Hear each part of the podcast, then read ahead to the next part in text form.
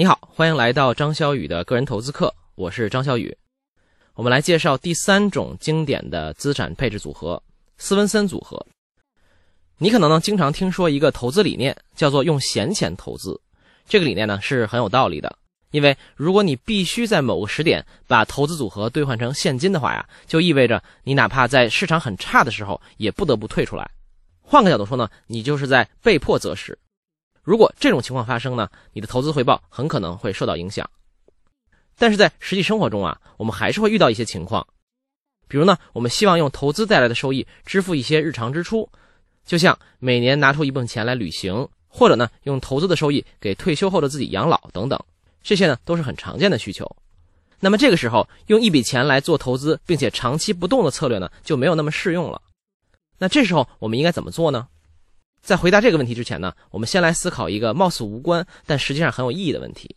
就是世界上最顶级的私立大学，像哈佛、耶鲁、牛津、剑桥，他们日常运营的钱是从哪儿来的呢？答案很直接，来自于校友的捐赠收入。听到这个答案呢，你可能有点吃惊。对，这些顶级私立大学的花销啊，并不是靠学费支撑的。比如说耶鲁大学2018年的财年。学费收入呢，只占总收入的百分之十七左右，在除去发放的奖学金啊，就只剩百分之十了。那捐赠收入是怎么回事呢？美国的大学呢，都会有校友来捐款，这些捐款呢，就组成了一支基金，并且呢，有专门的人来打理，而基金每年的一部分收益就会拨给学校作为财政预算，用来支持学校的运营和发展。不要小瞧这个捐赠基金。像哈佛、耶鲁、普林斯顿和斯坦福这样的顶级院校呢，现在捐赠基金的规模呢，已经有两三百亿美元之多，比起你听说过的很多华尔街的基金呢还要大。甚至呢，有人开玩笑说，这些大学的本质呢是附带教育功能的对冲基金。同样，也不要小瞧这个捐赠基金拨款呢对学校的影响。拿耶鲁大学来说，它的每年支出里超过三分之一都是靠捐赠基金的拨款。那斯坦福大学更是。学校百分之四十左右的支出呢，都要靠捐赠基金的拨款来支持。所以你应该明白了，大学捐赠基金管理的好不好呢？很大程度上决定了一个大学的好坏。你想，如果捐赠基金一直稳定增长，学校呢就有足够的财力去吸引好的老师、好的教授、好的学生，并给他们呢创造好的环境，所以呢学校的竞争力呢也就能一直保持下去。那说了半天，这和我们个人投资者有什么关系呢？你回想一下我们开头说的那种情况，就明白了。你看，我们想做一个投资组合，并希望它的收益能支撑我们的一部分花销，这就对我们的投资呢提出了两个要求。第一呢，收益呢不能太低，这样呢去掉我们花掉的部分和通货膨胀的部分之后呢，才能保证本金呢依然不减少，甚至是增加的。所以这个投资呢可以一直持续下去。其次呢，由于投资期限长，所以一定程度的波动呢是比较可以接受的。但是呢，大幅的回撤呢不太能接受，因为如果账面一下亏损太多的话呢，我们就很难再拿出钱来支持我们的花销了。你发现没有？我们的要求呢，其实和这些顶级大学的捐赠基金是一模一样的。一方面呢，他们也非常重视保护资金的长期购买力；另一方面啊，他们对大幅的回撤呢也比较敏感。比如哈佛大学在2008年金融危机的时候呢，就经历了很沉重的打击，一年亏损了接近百分之三十，基金规模呢从三百七十亿美元左右直降到二百六十亿，整个学校的预算都不得不大幅减少，甚至呢还得裁员，所以大幅的回撤呢也是他们最不想看到的。所以啊，当你有了一些本金的积累之后呢，我们其实可以复制这些顶级私立大学的投资策略来达到我们的目标。那说到大学捐赠基金的投资策略呢，就必须要提一个人的名字，他就是耶鲁大学捐赠基金的掌门人大卫·斯文森。斯文森呢，从1985年开始掌管耶鲁捐赠基金，那时候呢，基金的规模呢只有13亿美元，而三十多年后，斯文森已经把基金规模做到了280多亿，平均呢年回报达到了可观的百分之十二。而最重要的是啊。在当年那个大部分捐赠基金都只会投资国内股票和债券的时候呢，斯文森开始大刀阔斧的革新资产配置方法，而他后来多年的研究和实践结果呢，如今已经被各个大学广泛的采用，像哈佛、斯坦福、普林斯顿以及所有你听过名字的顶级私立大学的捐赠基金呢，基本都采用了斯文森资产配置的底层逻辑，他的方法呢，可以说开创了一个新的时代。那这里呢，我来简单介绍一下这个耶鲁投资法的核心。那当年的斯文森是怎么用耶鲁的基金做投资的呢？他当时发现了两个秘密。第一个秘密是啊，要想保证长期的回报高，整个投资组合呢一定要偏重于股权，也就是股票。你看这个秘密呢，其实我们之前课程呢已经反复讲过了，现在呢也是整个业界的共识。但是在八十年代斯文森接管耶鲁基金的时候啊，绝大部分的大学捐赠基金呢都更喜欢债券、房地产、黄金这样的投资产品。不太敢下重注在股票这个品类上，而斯文森呢，当时非常坚定地认为应该多投股权，但是这样呢，会带来一个我们都知道的问题，就是波动很大。那么有没有一些股权品类是相对比较稳定，不太随着市场上上下下波动剧烈的呢？斯文森呢就找到了这么一个品类，说出来呢你也很熟悉，就是风险投资和私募股权投资，也就是我们常说的 VCPE 和对冲基金。从入主耶鲁以后呢，斯文森就大力主张啊，把钱投到风投、私募、对冲基金这些地方。这在当时呢也是非常大胆和创新的，因为只要提到大学基金呢，大家想到的词都是稳健、保守，而 VCP 这类东西啊，大家觉得都是冒险、激进、风险高。拿学生和老师们将来要用的钱，交给风险投资家们投资那些虚无缥缈的互联网项目，确实是有点离经叛道了。那么斯文森当时为什么要这么做呢？最核心的一个原因就是啊，优秀的 VC、PE 和对冲基金呢，往往能提供不受市场好坏影响的收益。举个例子，比如呢，你买了一些股票，那么它的价值呢，肯定受到市场股价波动的影响。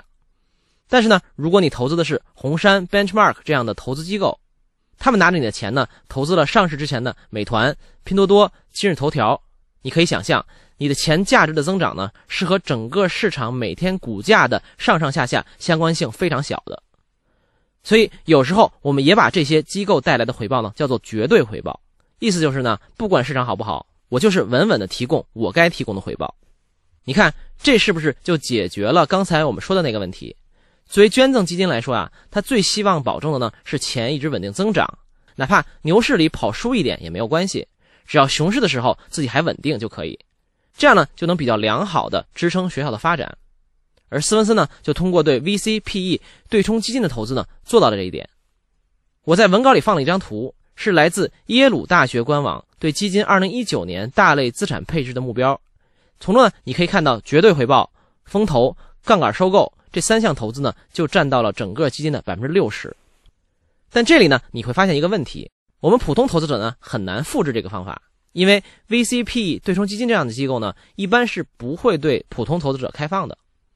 但是呢，好在斯文森在他的书里呢，给普通投资者们提供了一个简化版的耶鲁投资法。他说啊，对于个人投资者，他有三个核心的原则和建议。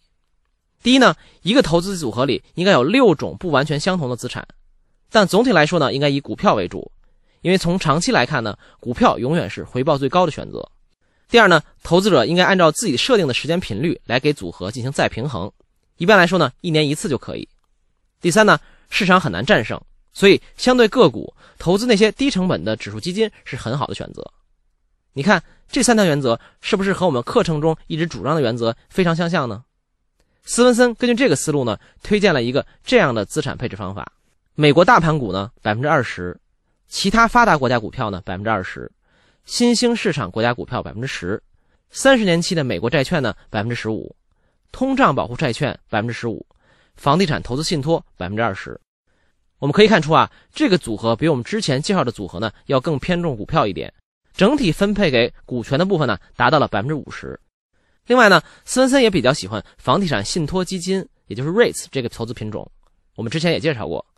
我们前面说过，房地产信托呢长期收益和股票类似。所以这个组合呢，虽然成分比较多，操作起来呢也复杂一些，但总体收益呢就要比之前介绍的两个组合要高一些。当然了，波动也会更大。我们呢还是用数据说话。从1973年到2013年这个区间，斯文森组合的关键指标是这样的：年化回报呢百分之十点一六，最大回撤百分之四十一点六，波动率呢是百分之十点六八，夏普比率呢是零点四六。可以看出啊，这个组合的表现呢和我们的预期还是比较一致的。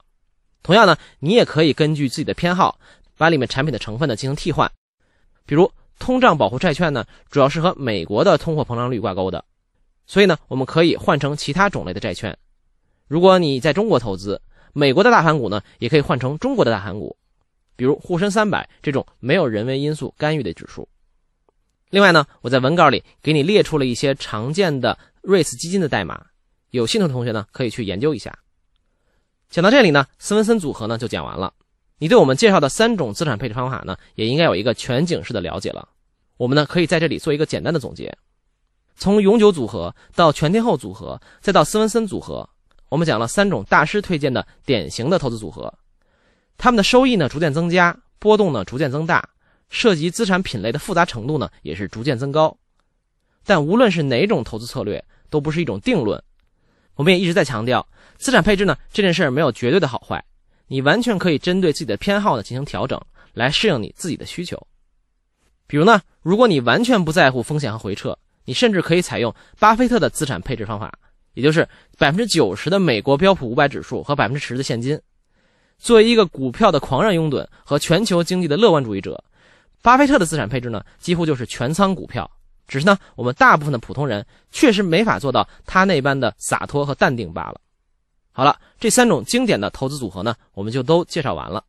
下节课呢，我会给你讲一个新的投资策略，带你在投资上呢超个近道。最后呢，还是给你留一道思考题：你会给自己设立带有某种目的的，比如说旅游、留学、养老的专项基金吗？你是怎么规划的呢？他们和你的核心投资组合的搭建方式有什么区别吗？欢迎你在文稿后面留言。